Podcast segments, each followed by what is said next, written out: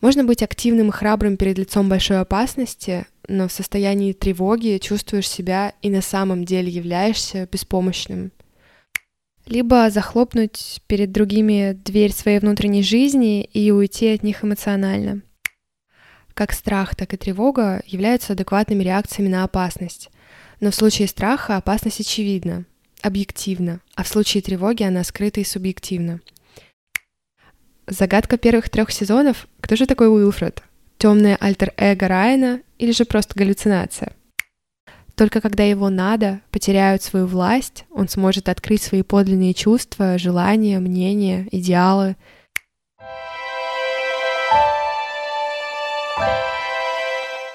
Всем привет! Меня зовут Лера Плошкина, и это подкаст «Спроси себя почему». Подкаст о том, как я пытаюсь разобраться в себе и в окружающем мире с помощью психотерапии. В сегодняшнем выпуске мы с вами разберемся, а кто же такие невротики? Как формируется невротический конфликт и что за тревога лежит в его основе?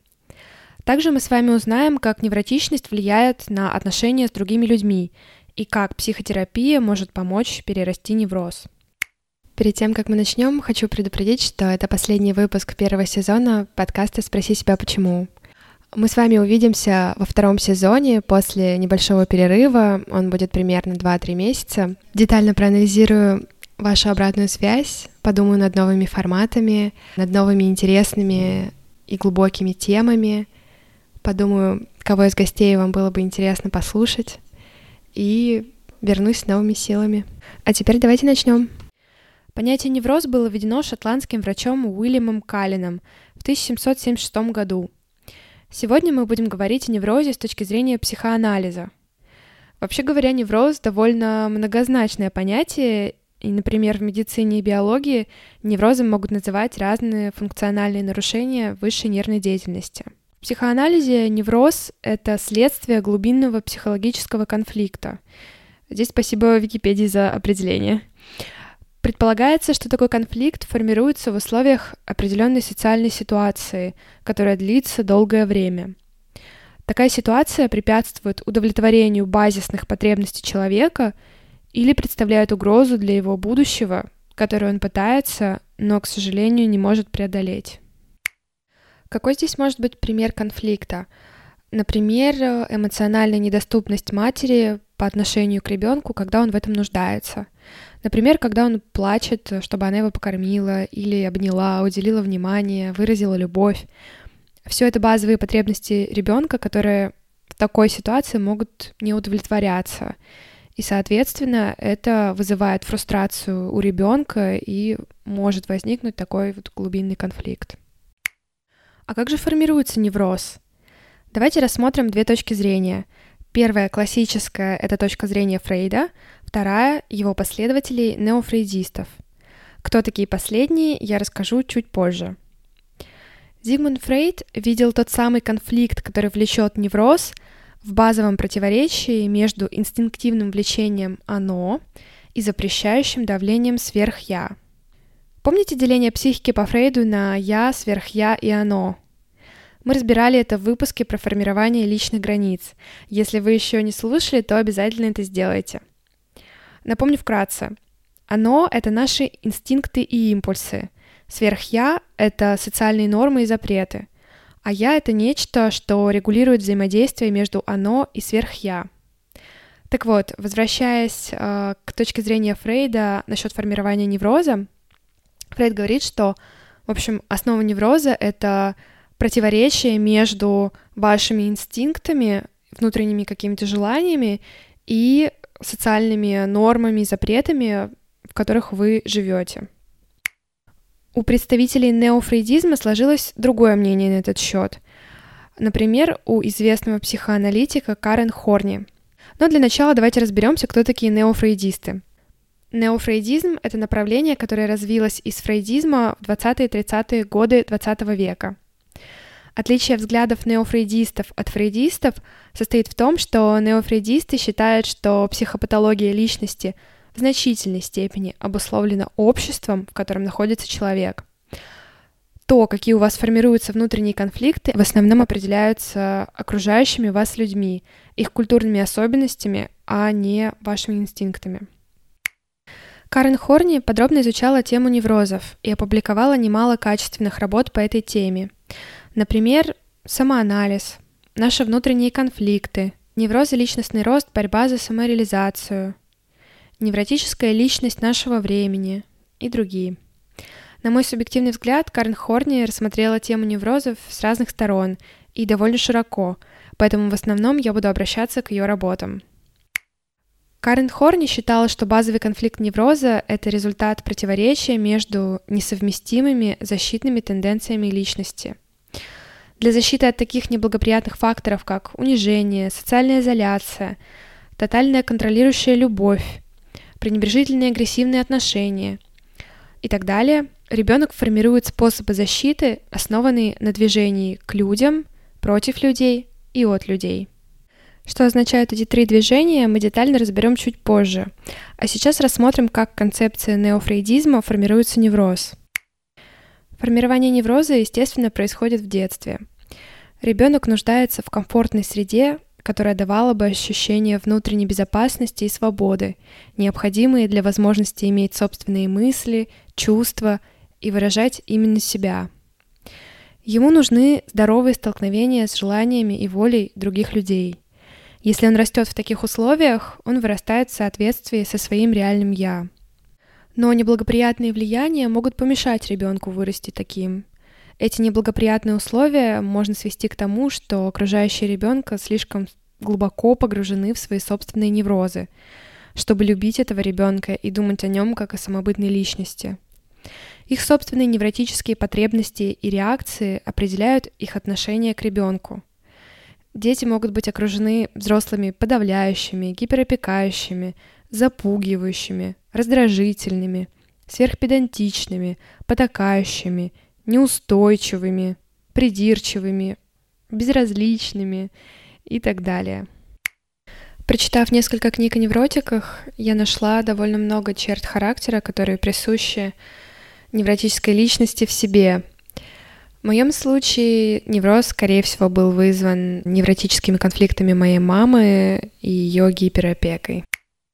Так вот, возвращаясь к неблагоприятным факторам, которые влияют на ребенка, в результате их влияния у него возникает ощущение незащищенности и формируется базальная тревога.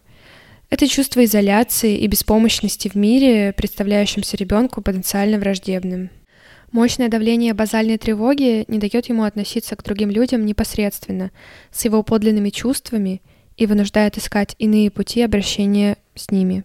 Он вынужден бессознательно вести себя с людьми так, чтобы это не возбуждало или не повышало, а смягчало его базальную тревогу. Особые установки, проистекающие из подобной бессознательной необходимости, определяются как темпераментом ребенка, так и характером его окружения – мне это очень знакомо, потому что как раз-таки э, я для того, чтобы не повышать свою базальную тревогу, подавляла свою агрессию. Раньше я думала, что любая злость, проявленная мной к другим людям, неважно кому, тотально разрушит наши отношения.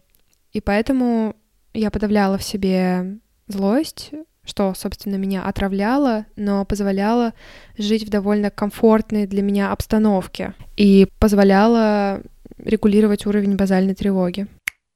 Возвращаясь к формированию невроза, человек может под давлением базальной тревоги пытаться либо ухватиться за наиболее могущественное лицо из своего окружения, либо возмутиться и вступить в борьбу с этим окружением — либо захлопнуть перед другими дверь своей внутренней жизни и уйти от них эмоционально. В принципе, это и означает, что невротик может идти к людям, против людей или прочь от них. Если углубиться, движение к людям преимущественно представляет собой потребность в подчинении, любви и защите. Движение против людей — это потребность во власти над людьми, славе, признании, успехе, в том, чтобы быть сильным, Движение от людей представляет собой потребность в независимости, свободе, уходе и изоляции от людей.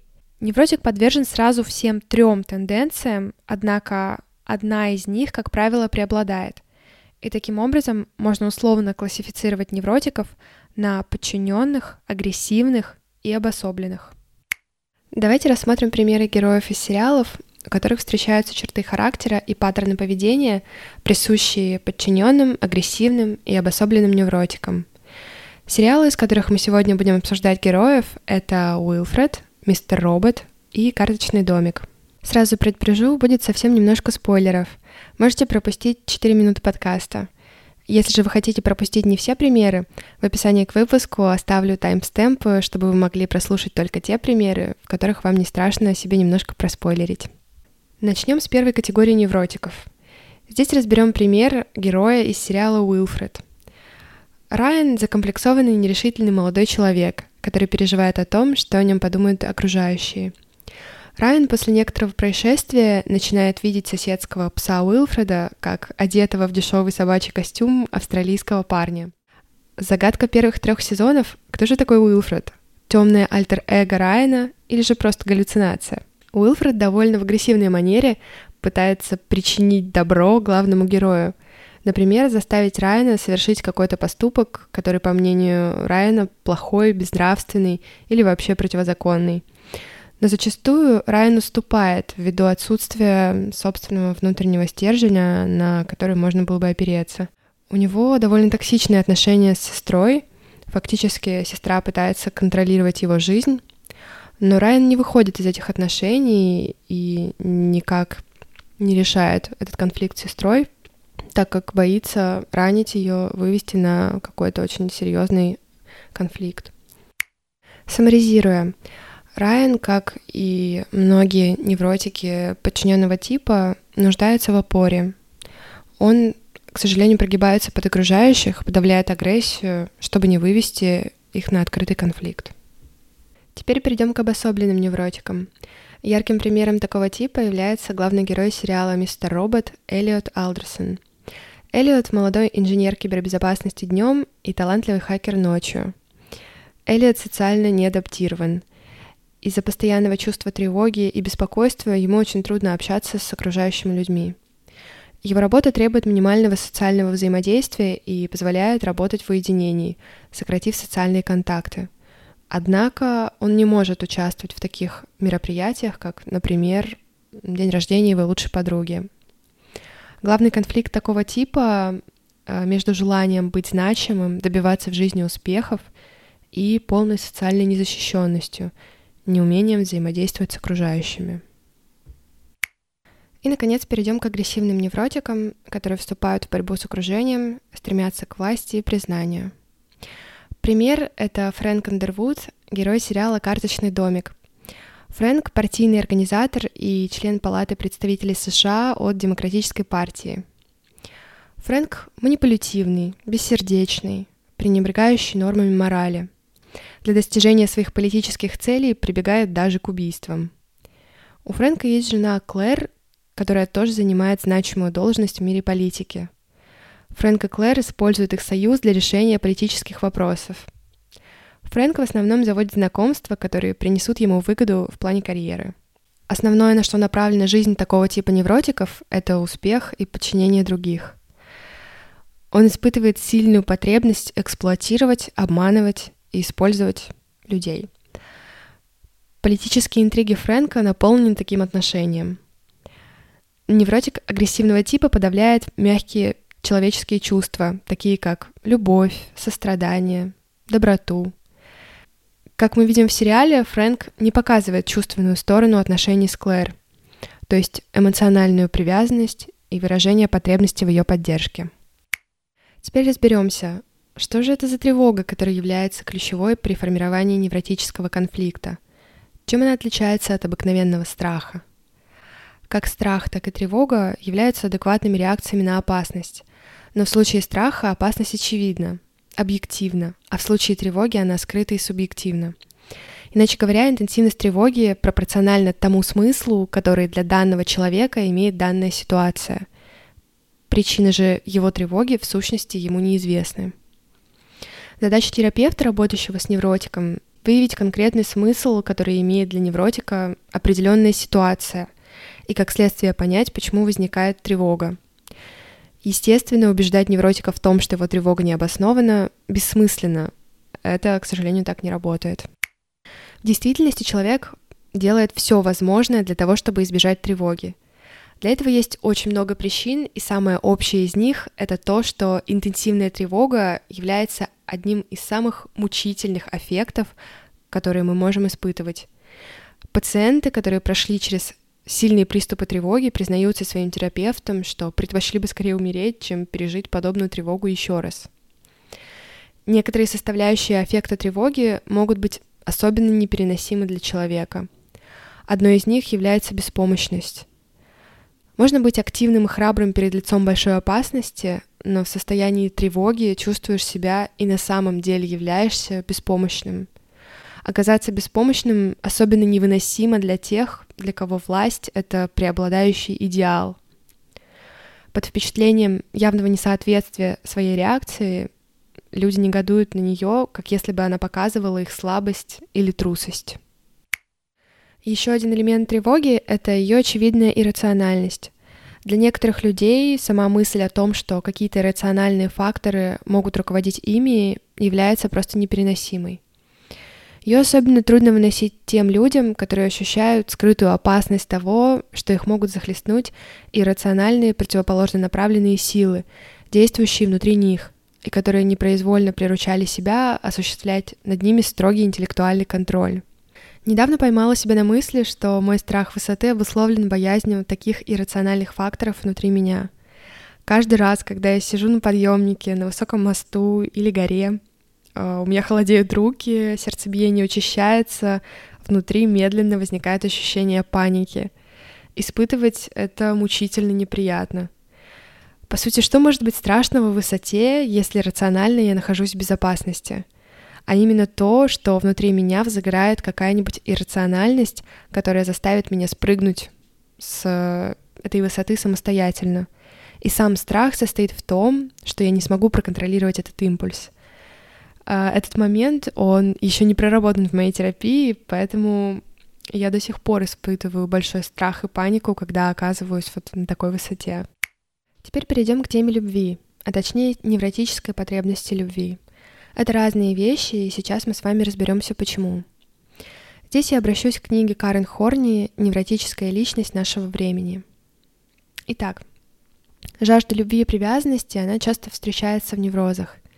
Если человек чувствует, что он беспомощен в этом угрожающем и враждебном мире, тогда поиск любви будет представляться наиболее логичным и прямым путем получения любого типа расположения, помощи или понимания, как правило, жажда любви и привязанности для невротика — это способ справиться с тревогой, а не способ получить эмоциональную близость, привязанность.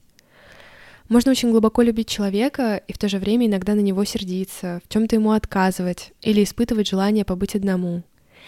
Есть разница между таким отношением к своему партнеру и отношением невротика, который всегда на стороже против других людей, считая, что любой интерес, который они проявляют к третьим лицам, означает пренебрежение к нему. Невротик интерпретирует любое требование как предательство, а любую критику как унижение. Различие между любовью и невротической потребностью в любви заключается в том, что главным в любви является само чувство привязанности, в то время как у невротика первичное чувство — это потребность в обретении уверенности и спокойствия, а иллюзия любви — это лишь вторичное — конечно, имеются и всевозможные промежуточные состояния. Если человек нуждается в любви и привязанности другого ради избавления от тревожности, естественно, велик шанс, что он этого не осознает. Скорее всего, в общем, он не осознает, что полон тревожности, и поэтому отчаянно стремится к любого рода привязанности в целях успокоения. Он чувствует лишь, э, что перед ним тот человек, который ему нравится, или которому он доверяет, или к которому испытывает слепую страсть, и так далее. Но то, что представляется невротик спонтанной любовью, на деле может быть ничем иным, как благодарность за некоторую проявленную по отношению к нему доброту, ответным чувством надежды или расположения. Тот человек, который возбуждает в невротике такие ожидания, станет автоматически наделяться важным значением, и для невротика может создаваться иллюзия любви.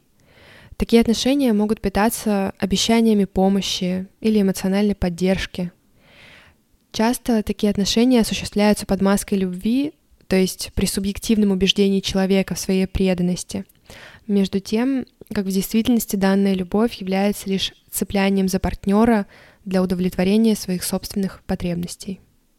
То, что это неискреннее чувство любви, обнаруживается в готовности его резкого изменения, которое возникает, когда не оправдываются какие-то ожидания невротика.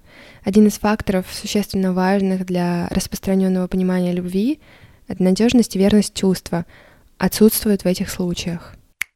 Есть еще одна трудность, с которой сталкивается невротик в удовлетворении своей жажды любви. Хотя он может иметь успех, по крайней мере временный, получая любовь, которой стремился, он не способен в действительности принять ее. Любого рода привязанность или любовь может дать невротику внешнее спокойствие или даже чувство счастья, но в глубине души она либо воспринимается с недоверием, либо возбуждает подозрительность и страх. Как правило, он не верит в это чувство, потому что твердо убежден, что никто в действительности не может его любить. Проявление любви может вызвать у невротика страх зависимости. Эмоциональная зависимость — это реальная опасность для каждого, кто не может жить без любви других. И все смутно ее напоминающее может возбуждать против нее отчаянную борьбу. Такой человек любой ценой избегает всякой разновидности собственного позитивного эмоционального отклика, потому что такой отклик немедленно порождает опасность взаимности. Чтобы избежать этого, он удерживает себя от осознания того, что другие являются добрыми или полезными, тем или иным образом ухитряется отбрасывать всякое свидетельство расположения и продолжает упорствовать в том, что другие люди недружелюбны, не интересуются им и даже злы. Размышляя о том, как люди, страдающие неврозом, нуждаются в любви и как трудно им принять эту любовь, можно предположить, что такие люди будут лучше всего себя чувствовать в умеренной эмоциональной атмосфере. Но здесь возникает дополнительная сложность. То же время они болезненно чувствительны к любому отвержению или отказу, каким бы незначительным он ни был. И атмосфера сдержанности, хотя в определенном смысле она является успокаивающей, воспринимается ими как отвержение. Трудно описать степень чувствительности невротика к отвержению. Изменение времени свидания, необходимость ожидания, отсутствие немедленного отклика, несогласие с их мнением, любое невыполнение их желаний. В общем, короче говоря, любая сечка или неудача в осуществлении их требований воспринимается как резкий отказ. А отказ не только снова отбрасывает их к присущей им глубинной тревожности, но также воспринимается как унижение – если их заставлять ждать, то они интерпретируют это таким образом, будто их считают столь ничтожными, что не чувствуют необходимости быть с ними пунктуальными. А это может быть, это может вызвать э, враждебные чувства а, или привести к полнейшему отстранению от всех чувств. Так что они становятся холодными и индифферентными, даже если несколько минут тому назад с нетерпением ожидали встречи. Страх отвержения, если он сильно развит, может привести человека к тому, э, что он будет стремиться избегать ситуаций, в которых он может оказаться отверженным. Люди, которые страшатся любого возможного отвержения, будут воздерживаться от каких-либо знаков внимания мужчине или женщине, которые им нравятся, до тех пор, пока не станут абсолютно уверены в том, что их не ждет отказ — Другими словами, страх отвержения может вести к ряду строгих внутренних запретов, которые мы обычно обозначаем робостью. Робость служит в качестве защиты от опасности подвергнуть себя риску отвержения. Такого рода защитой служит убеждение в том, что тебя не любят. Страх отвержения — это огромное препятствие на пути стремления к любви, потому что мешает человеку дать почувствовать другим людям, что ему хотелось бы их внимания, выразить свою претензию на это — мне очень знакома ситуация болезненной реакции на отвержение, и раньше я очень болезненно реагировала на это как в личной жизни, так и на работе. Например, э, меня очень тревожило и пугало, что там могли как-то раскритиковать мои результаты, какие-то мои идеи и так далее. Сейчас, благодаря терапии, подобные ситуации не триггерят какую-то мою базальную тревогу глубокую. И, соответственно, теперь я могу гораздо более адекватно реагировать на критику или на какие-то отказы.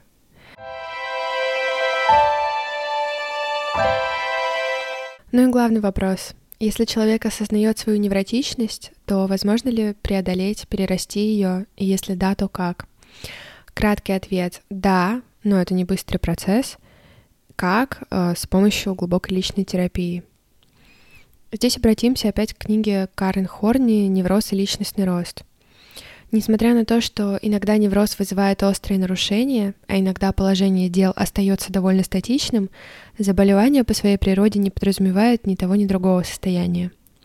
Этот процесс, который нарастает по инерции и с собственной беспощадной логикой захватывает все новые области личности.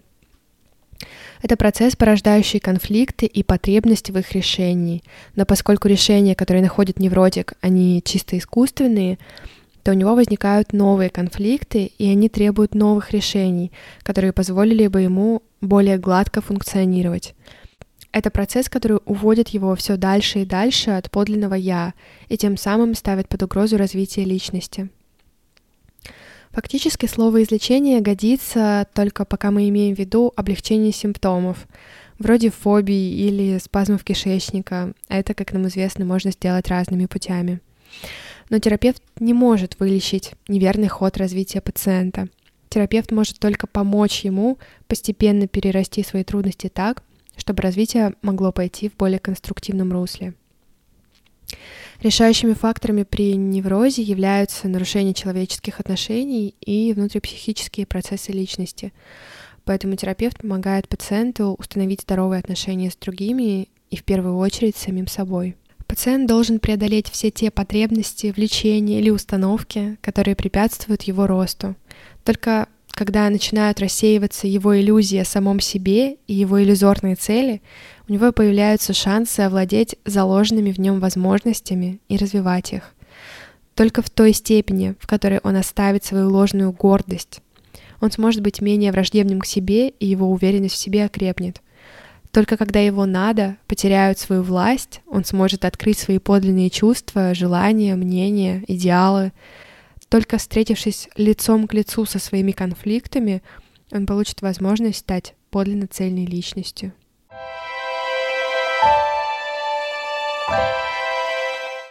Спасибо большое, что вы дослушали этот выпуск до конца. Я надеюсь, что вам понравилось, было полезно и интересно. Обязательно ставьте оценочки на любых подкаст-платформах, где вы слушаете мой подкаст. Пишите отзывы, я их все читаю, мне очень интересно, я открыта к любой конструктивной обратной связи, вот, поэтому очень-очень жду ее от вас. Не забывайте подписываться на телеграм-канал и группу ВКонтакте подкаста «Спроси себя почему». Все ссылочки будут в описании к выпуску. Это последний выпуск первого сезона. До встречи во втором.